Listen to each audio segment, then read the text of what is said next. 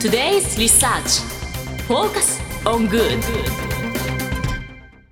さてここからは社会人ならこれだけは押さえておきたいとっておきの情報を教えてもらうコーナー Today's Research Focus on Good です。今日は日本能率協会総合研究所マーケティングデータバンク情報コンサルタントの西尾さゆりさんです。よろしくお願いいたします。よろしくお願いいたします。早速ですが今週のテーマを教えていただけますか？はい、今週のテーマは廃校です。廃校はい、廃れた学校で廃校です。いやちょっと待って。廃校？うんうん。いや今までのテーマとなんか明らかにちょっと違う感じが。そうですね、廃校。うん。はい。どんなお話なんでしょうね。今日ちょっとすごい楽しみ。楽しみ。です楽しみですけど廃校は今どどうなんですか？その勝手なイメージなんですけど、やっぱり過疎化とか少子化の影響とかで、どんどん使われない小学校が増えてるみたいなイメージがあるんですけど石井さんはどういうイメージあります？廃校って廃聞くと。校今あのスタジオになってたりとか違う使われ方してるなってイメージです。スタジオ？私もあの仮装っていうかコスプレで体育館で撮影したい時とかは廃校のスタジオを借りて撮ったりとか学校一つ貸し切って撮影したりとかそういったことで使わせていただいてるんですよね。確かにあと私が知ってるのカフェになったりオープンイノベーションのための施設だとかホテルになってるとかあるんですけど今今体育館でスタジオになってるのもあるんですそうなんです。スラムダンクとか撮りに行きました。えー、コスプレ。ではい確かに撮れるえちなみにそういうのってうん管理してる人っていうのははい。民間の人なんですか？あ、わかんないです。どうなんだろう。それなんかウェブサイトで普通に予約してそうです。クレジットカードで支払うもう現金とかでその場で。現金かでも現金だとなんかなんとなく自治体の関連あのところがやってそうな気がするんですけど実際今この廃校っていうのは、まあ、今いいろんな利用のされ方あると思うんですけど数は増えてはいるもんなんですか？あ実際。そうですね。あの文部科学省の方で全国の公立小学校とか中学校を対象にあのどれだけ廃校があるかっていうのを調査しているんですけれども、まあ令和3年5月に発表した数値ですと8580校になります。で、えっと前回があの7000ちょっとだったかと思うんですけれども、それに比べるとやはり増えてきている状態でして。ここ3年ぐらいですと令和2年度で、まあ、大体300ちょっと増えてて3年ちょっとだと999校あの3年間の間に廃校があの発生しているという状態になっています。少子化の影響とかなんですか？それそうですね実際ど,、はい。どれくらいその少子化っていうのは進んでいるもんなんですか？そうですね。こちらもあの総務省の統計局の方で、まあ、推計したデータというのがありまして今年の4月に発表したデータでは15歳未満の人口というのが1435万人で、まあ、去年と比べると30万人少ない状態になっています。うん。でこれはこの1982年からもう42年連続で減少っていうことで、まあ、どんどん少子化っていうのは進んでいる状態ですね。なるほど。でもね全国で8580校これめちゃめちゃもったいないですよね。これからもさらに増えてくるし、そうですね。これ再利用ね先ほどスタジオの話とかうん。私もはい。ホテルの話とかしましたけど再利用みたいなものっていうのは今実際進んでるものなんですか？そうですね。実際には結構あの利用としては進んでいる状態でして、はい。まあ、現在活用中のものが廃校数8580の中の、まあ、特にその施設が現存している廃校数というのが7398校あるんですけれどもそのうちの70%の5481校が、まあ、現在活用されているあの形です。これどういうものに今は使われてるんですか？はい、一番多いのは、まあ、学校としての再利用ということで、まあ、そのままあの施設を利用しての利用があの多い形なんですけれども、まあ、社会体育施設そのままあの体育館を使ったりですとかあとはその、まあ、博物館美術館とかにあの利用したりとか。あとは最近の例で言うと、まあ、企業の施設あの創業支援施設として、うん。まあ、スタートアップなんかが入ったりっていうのも、ね。あの事例として増えている状態ですね。そうけあのねすごいよくてそうあの安いんですよ。そうなの。廃校だから？そう。で設備はちゃんとしてネット回線もあったりだとか。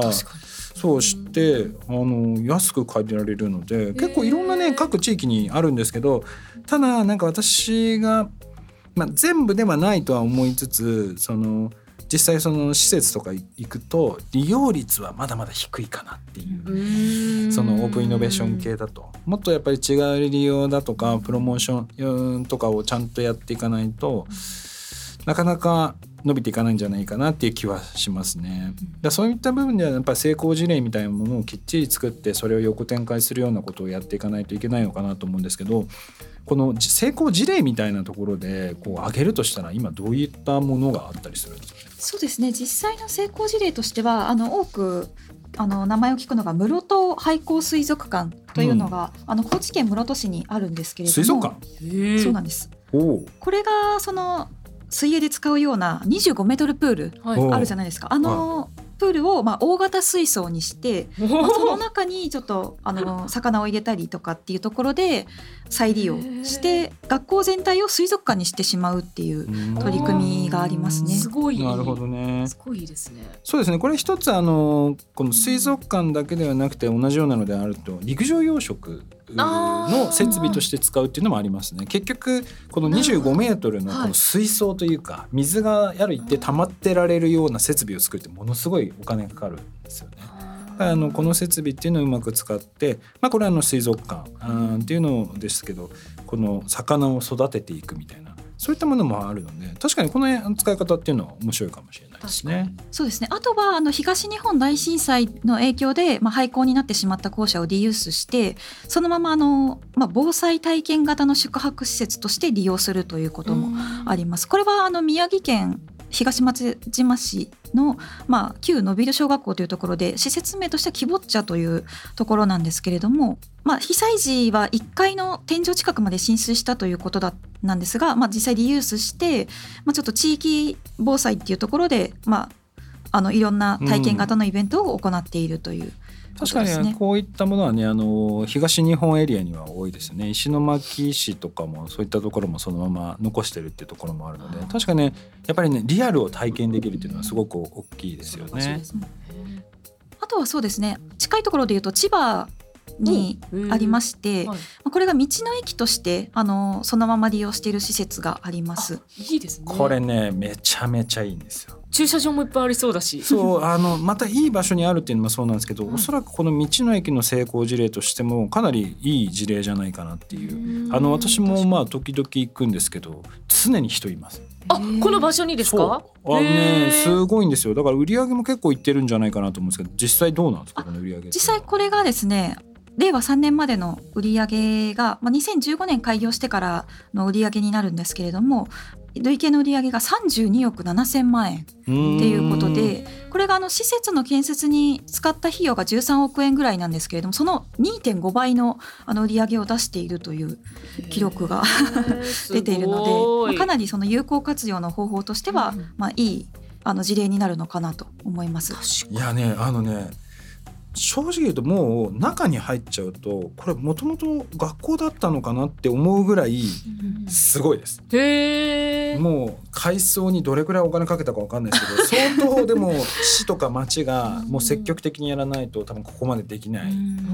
でもねすごい本当に、うん、あの多分おそらく雇用も相当生まれてると思うのであ非常にいい事例じゃないかなとは思います、ね、そうですね。その他の事例としては、まあ、今までは割とその校舎を使ってあの、まあ、何かしら体験型施設だったり、まあ、道の駅だったりっていうものがあったと思うんですけれども、はい、実はラグジュアリーホテルとして活用しているっていう事例もありまして、ちょっと想像つかないですね。これがあの京都府京都市のあの清水小学校というところを利用しているんですけれどもあの実際はあの京都市と運営しているプリンスホテルその他あの、まあ、経営している、まあ、NTT の都市開発グループがいろんな事業として行ったものなんですがちょっと中身を見てもらうと本当にすごい。いや、ね、すごい。私ね行きたいんですこ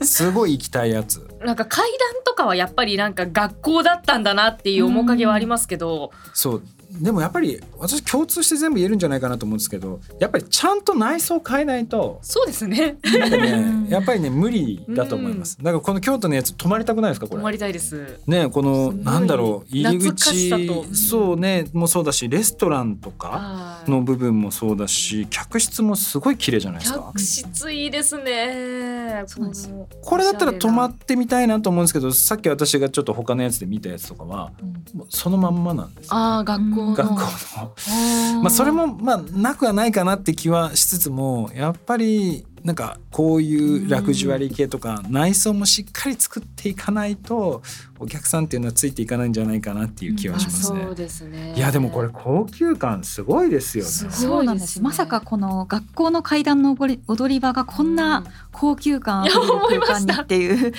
このねこういう学校立ってもいいんじゃないかと思います。ねうん。でも本当ライトアップの仕方とかもすごいおしゃれじゃないですか。おしゃれですね。これだったら泊ま泊泊まりたいですよね。まりたいです。そうだからこうこういうことはやっぱりうんうん大事な気がしますね。大事ですね確かに内装をしっかり作るっていううね。ん。そうですね。あとはその他の事例としては、あのまあスタートアップを先ほどちょっと出てきたと思うんですけれども、まあちょっと学校の施設結構仕切りになっていていろんなあの企業が入れることもあったりして、まあスタートアップの支援施設として再利用するということもあります。で実際にですねあの福岡のグロースネクストという施設があるんですけれどもそこでは今は募集停止してるんですけれども、はい。あの卒業企業としては今橋本環奈さんがあの CM してる人材派遣サービスあのスキマバイトってはい。よくやってると思うんです。が、あれのタイミーさんがあの実は卒業生だったりっていうへこともあるので、どのくらいで借りれるんですか？こういうものって。そうですね。あの施設によりけりなんですけれども、まあ、宿泊については本当に5,000円弱であの借りれるところもありますし、まあ、今回のこの福岡グロースネクストだと賃料、まあ、2200円っていうところであの出てたりはします、ね。月ですか？月ですね。安いんですよ。私も前ちょっとどこで千葉でどっか見た時も1万円とかで住所もついてくるっていう。すごい欲しくなっちゃいますねそれ。だからあの非常にねいいんですよ。えそれこそあの荷物多いんで私あだから倉庫代わりじゃないいですけど、うんそういうのにも使えますもんねね。。なんかいろんな使い方あるんじゃないかなと思うんですけど、これってまあ日本だけではなく、まあ他の国とかでもやっぱり廃校っていうのが増えているところとかもあるんじゃないかなと思うんですけど、海外の動きっていうのはどうなんですか？そうですね海外でもいろんな使われ方がありまして例えばアメリカの、まあ、オレゴン州ポートランドというところにワシントンハイスクールがあるんですけれどもそこもあの再利用されていまして、まあ、1階の校舎をバーにしたりとか。まあ、行動を音楽ホールにしたりとか、まあ、ちょっと写真見ていただくと本当になんかおしゃれな空間になってて、はい学校とは思えないような空間になってたりちゃんとか、と音楽ホールに見えますもんね。そうなんです。なるほどね。でもやっぱり廃校活用だといろんな課題があるのかなと思って先ほどまあ私がその内装をちゃんと作った方がいいっていう話もありましたけどやっぱり建物が老朽化してきてるとかっていうところも非常に大きなこう課題になってるんじゃないかなと思うんですけどなんかこの辺の課題っていうのは今どういったものが上がってきてたりするんですかね？そうですねあの活用の課題としてはあのもちろん老朽化もそうですしあとはその地域住民からの要望がないということでもうそのまま放置されているような状態になっている施設もあの結構多い状態ですね。で結局それがあのその維持管理費というのが自治体に重くのしかかるような形になるので国の取り組みとしてはみんなの廃校プロジェクトというのが今前から進んでおりまして、まあ、はいここでマッチングイベントを開催したりとかあとは事例集を作って、まあ、より活用しやすいようにというところで国が動いてたりもします。これあれじゃないですか？石井さんもなんか廃校を使ったアイディアとか出してみるといいんじゃないですか？え例えばもうコスプレとかそういうのに特化したわ。なんかこう新しい施設だとか。めちゃくちゃいいですね。部屋ごとにそれこそああのそうそうそうそう。雰囲気変えたりもできますし、私アトリエが欲しいんですよ自分の。あとかそれも作制っちゃえばいい作ぎあの場所とか、そういうのいいですよね。ねだって普通にやるより多分価格相当下げられるから。確かに。ミシンとかも置いといてうん自由にどうぞとかでもいいですもんね。だから結構この廃校ってなんかビジネス的に私もなんかあんまりウォッチしてなかったですけど。今日はちょっと改めてお話聞いてみるとこれだけ使われてないものがあって。うーんもったいでない。そう。でさらにまだ利活用されてない部分もあるし、はいで制度もいろいろ整ってきてるのでなんかこういったものをうまく活用するとひょっとしたら新しい使い方さっきの道の駅とかホテルもありましたけど、なんか新しい人たちが参入してくるともっともっと違う使い方がされてくるでそうなってくるとまた地域活性化とかそういうものにもつながってくるのですごくいいんじゃないかなと思いました。そうですねやっぱりリサイクル大事ですね何事にも。西尾さんありがとうございました。はいありがとうございました。以上 Today's Research フォーカスオングッドでしたそれではリスナーの皆さんいってらっしゃい。This program was brought to you by 日本能力協会総合研究所。